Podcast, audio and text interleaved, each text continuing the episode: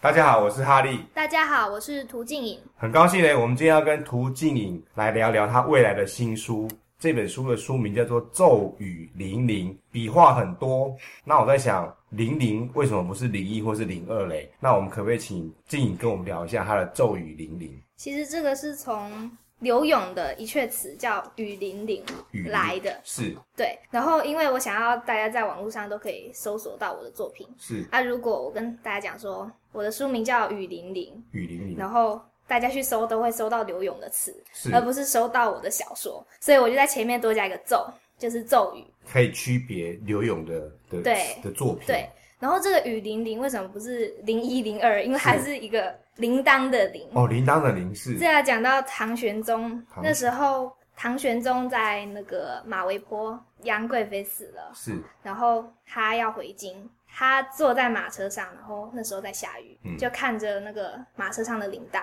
被雨打的叮叮叮，所以他就很感慨，很思念杨贵妃，他就写了一首曲子叫《雨霖铃》。听起来很有画面。 是，然后之后他就那首曲子就一直传唱下去，一直到宋朝的时候，刘永就用这个曲子做了一阙词，叫《雨霖铃》。雨零对零，它里面有一句话：“暮霭沉沉楚天阔。暮霭沉沉楚天阔。对，我就从这句话发想到了我小说人物的名字，就是看到楚天阔，想到哎，有可以有一个人姓楚，名天阔。男主角的对男一，男一的意思。对，嗯 OK，那就帮他配一个女主角，是所以我就把陈改成尔东陈。尔东城，对，然后把木矮放进去，就变成木矮就是女这一样。子。对，那有有是的有男二、女二之类的吗？ 呃，目前还是没有是让他们单纯一点。对，所以听起来像是一个武侠小说。是那它的场景跟它整个故事的架构大概是他。我原本是想要把场景设在台湾，可是之后发现说，因为台湾配武侠故事有一点怪怪的，怪怪的，为什么会怪嘞？因为我本来想要在里面放台语的放台语对话。是可是老师同学们都觉得，哎、放这台语人物讲台语好奇怪哦，可是我觉得听起来还蛮亲切的啊，假爸呗这样子啊，就会感觉有一点不搭，就是对可能跟过去以中国中国大陆为对场景的武侠小说会有一点没有那么的容易被接受。对，所以之后我就把台湾地理用谐音，谐音，对，然后这个他们故事发生的这个地方就取台湾的谐音，嗯，台湾的台语念台湾，台湾然后再把台语翻成国语国语埋怨。埋怨，为什么是埋怨？历史老师有说过，那时候中国大陆的移民迁徙来台，然后因为遇到很多苦难，就埋下很多冤屈，是，所以他们台语念起来就台湾台湾，然后冤的话再改成深渊的冤，比较文对雅一点对。。是是的，就是差不多这样子。然后雨霖铃是里面的一个组织，杀人的组织，哦，黑道的意思吗？，对，还是什么镖 局？算是所以它嗯是呃，它是属于是正还是反的？亦正亦邪，一正一邪就是他盈利们盈利单位的意思吗？就是他们杀坏人，杀坏人可是有一些正派的人也杀也是坏的啊，哦，对啊，所以就会有一些会被正派讨厌。哦，有一点像罗宾汉那种感觉，哎、对，或是以前台湾的什么廖天丁嗯，之类这样的一个架构。哦，咒语零零，是其实呢，静颖啊，她现在才高二，对她才是高二。那静颖是很有才的。其实，在一两年前，静颖曾经出版了过一本书，叫做《教室外的国文课：学生交换日记》。那这本书是静颖跟她的导师，那这位导师是她的，也是她的国文老师。对。那她跟导师的共同的作品，那我们可不可以请静颖来聊一下她这个《教室外的国文课》这本书？这是我国中的时候个性比较内向一点，对，是然后因为都不太跟同学打交道，就喜欢每天回家就是写联络簿。那时候我们联络簿会有那个心情记录杂栏，对，那哦地方可以写，是就是每天的日记啊，我就大概写说今天看了什么书啊，然后我觉得这本书如何如何如何。之后越写越多，因为感想越来越多，就就集结塞满成整册了个联络簿，对老师受不了了，给我一本本子说好，我们写在这本里面好了，不然联络簿太满了。是对，就开始了我们的交换日记，就是你跟导师之间的交换。是那有其他的同学一起参与这样的事情偶，尔会就是插拿来花看一下，对，插花。 那他们会一起写吗？呃，因为里面大部分都是在聊古典文学，我、哦、古典文学啊，对，所以他们可能就是偶尔讲一些笑话的时候，他们才会插进来。 所以这个老师，中文老师可能对于让你踏入写作这块是一个很重要的推手对。可不可以稍微跟我们讲一下说这个老师是怎么带你进入这个领域的？我原本是因为我比较，我那时候因为孤单嘛，所以就阅读比较多，是然后就渐渐的就是读书心得读书在交换日记里面就越写越多，听起来是像作业吗？是吗？还是说你单纯的没有交换就日单记纯的是想想写，是然后有一阵子我就迷上了武侠小说，对金庸吧？对，金从庸金庸开始，从金庸开始，是然后里面有很多诗词歌赋啊，是很吸引我。是，譬如说，像我第一阙遇到的是那时候问世间情是何物，《神神雕侠侣》哦，是对，哎、最近前最近中国也有在重拍，不过哎改的好像蛮厉害的。 对，那动画画的有点过头了，所以你有看吗？哎就是电视版的《神雕侠侣》有看过吗？没有哦，好好好，不好意思，我不好意思，我岔 题了。所以从金庸开始看之后，就是因为你被他的里面的诗词吸引，对所以开始可就能开始问老师说：“哎、这个诗，我以为那时候以为是诗，这哦个诗是谁写的啊？”是老师说：“这不是诗，这是词，是那时候金朝金朝对金朝元好问所写的是《摸鱼儿》。摸鱼儿，摸鱼儿，这跟上班有关系吗？他没他关系，是里面是在讲说，就是元好问经过一个地方，然后是他遇到一个猎人，嗯，然后那个猎人手中拿两只雁，大雁，战利品对，战利是品。然后袁浩文就问他：“哎、你那个雁哪里来的？”他说：“哦，我刚刚看到两只飞过去，打死了一只，然嗯后另外一只太悲伤，就投地而死了。对，从上面飞下来，然后投地而死。这个好像也金庸也有这样的剧情嘛，对在对射雕也有这样的剧对情，对，所以就渐渐的从摸鱼儿到后来苏东坡的江城子，就是杨过站在断肠崖上面等小龙女等不到，嗯，对然对后他就对，十年生死两茫茫。哇，，对啊，这也很有画面啊，对，就渐渐的从武侠嗯变到了诗词。诗词，想要吸收更多，嗯，所以就去借了更多的诗词的书，然后就是渐渐进入古典文学。哦，这我只能这样讲，猴塞雷啊。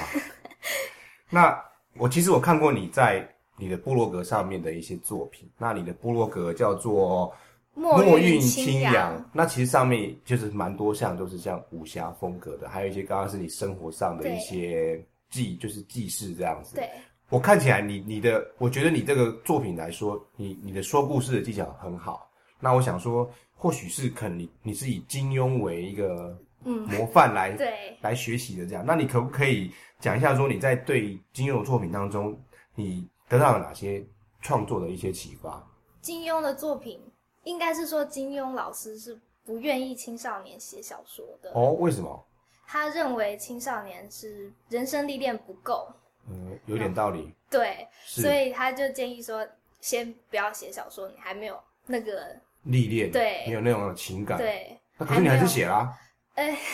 因为我原本忍了好几年啊，是忍是了从国二迷上武侠开始是就忍了两三年。之后我读到一本书是张晓峰的《送你一个字》，送你一个字，它里面有一篇文章是写说张晓峰有一个年轻朋友，是他想要写小说，可是他不写爱情故事，是。因为他没有谈过恋爱，所以他写不出爱情故事。可是嘞，可是张晓峰老师在那本书里面写说，你没有谈过恋爱写出的爱情故事反而是最美的。你觉得是这样子吗？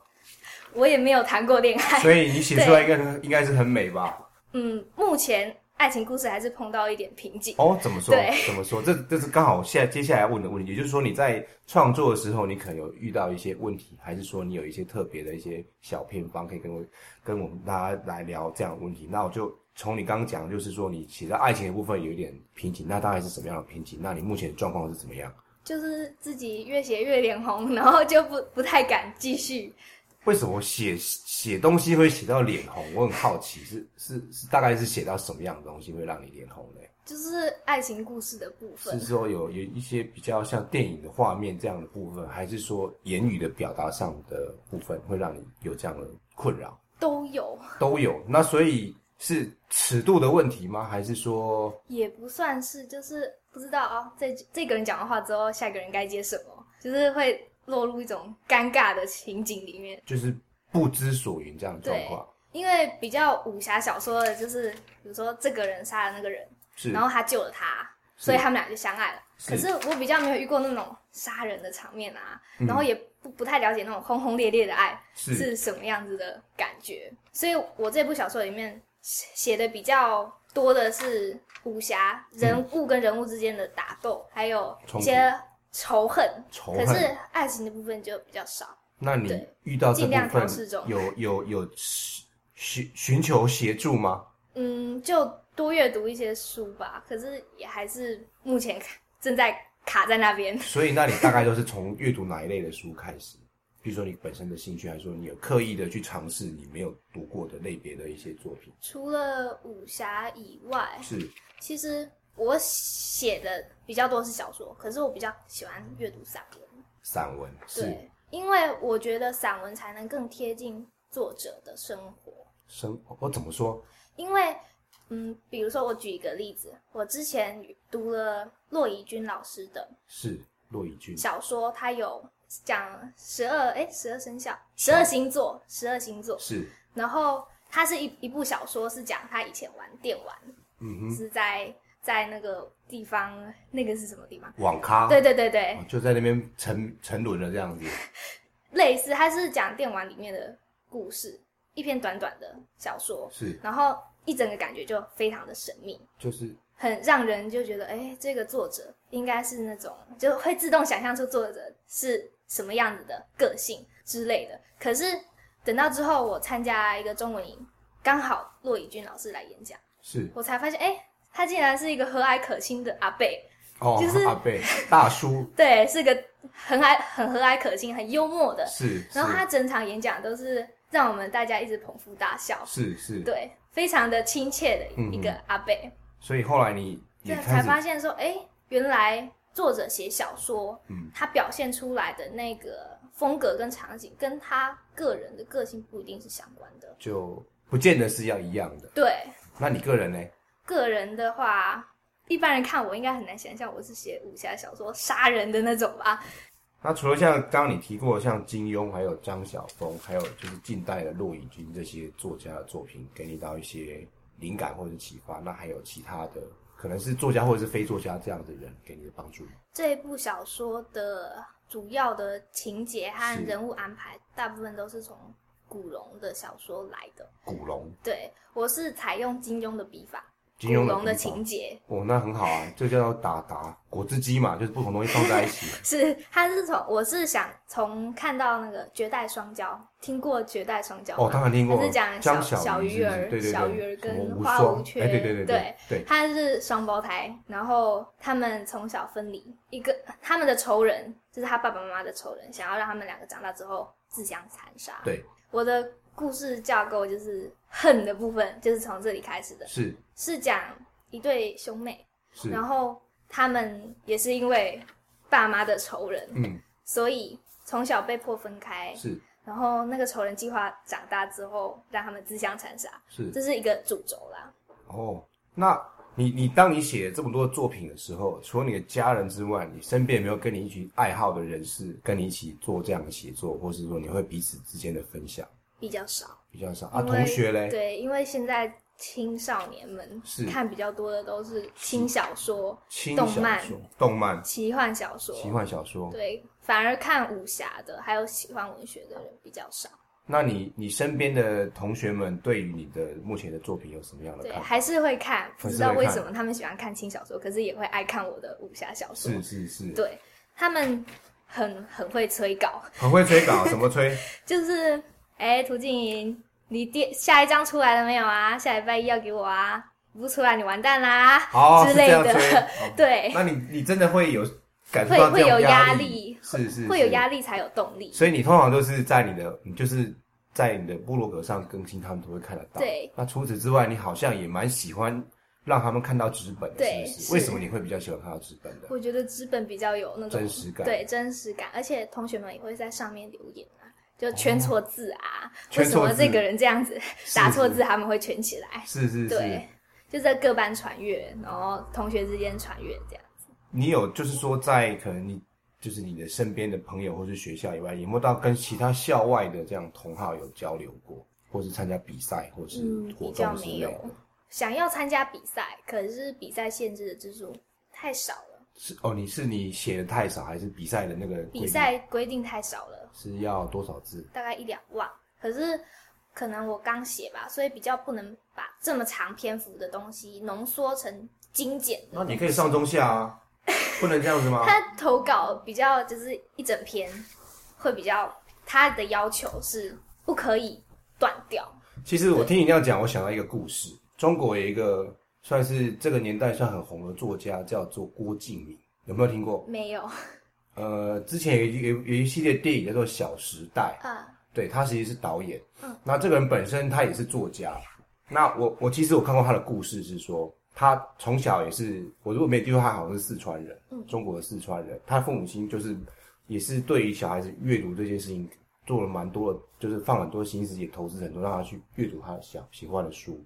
那郭敬明这个人会红是也是有参加，就是类似这种创作比赛而而出道这样子。然后他的诀窍，我曾经听过一个专访，他的诀窍就是一个字叫做多，就是这可能是比赛有所谓的 bug，他没有规定说一个人可以交几部作品，所以嘞，一个比赛通常大部分人只会想到说我交了一部而已，但是郭敬明这个人可能就很像你这样子，写了很多嘛，所以他就投了四五部去参加比赛，所以那个得奖几率就很高，哦所以他就就可以很容易的有这么庞大的创作量，所以他在比赛对他来说，他就比别人有好几倍的机会。嗯，你这样可以写这么多东这么多的东西，你通常一天平均起来大概可以写到多少字的一个文？如果快的话，是两两三千字有，哇，那可是我没有办法坚持，就是坐在电脑前面超过四个小时，所以可能就是一天会分段写，是是是对，可能早上写一点，下午写一点。所以目前你是还没有想说可以去参加国内的一些文学领域的比有赛，有在计划，但是还是要等到目前的作品再更完善一点。也嗯也不一定，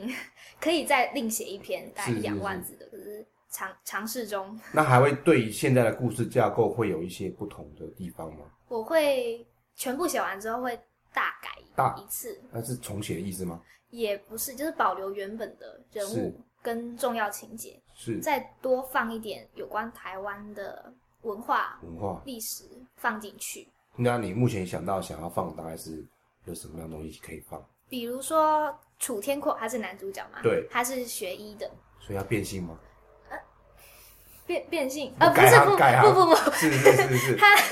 楚天阔他是学医的，然后是他有一个老师，他的师傅就是教他医术的那个师傅是。我想要把那个师傅设定为一位女性，哦，她是台湾的第一位女医生。我有听过，她但是我忘记对她什么叫名蔡字嗯雅信，有一部连续剧吧，叫《浪淘沙》，就是在啊。讲对，她。诶对，楚天阔也有一个徒弟，是他名字就叫浪淘沙。哦，其实我觉得你这样非常好，因为你的所有的想法是取自于很多多元的的作品里面。那这些多元作品就好像果汁机一样，全部放进来，嘎一声就是你的东西，就是你途径你的东西了。好，那我再问你最后一个问题，那就是说，你手上有这么多的作品之后，你大概你在出版上有什么样的规划？我规划在学测完之后是，把所有作品整理整理，然后出版，这样才有一本书可以参加大学的面试。哦，大学的面试可以拿作品去参赛吗？不是参展。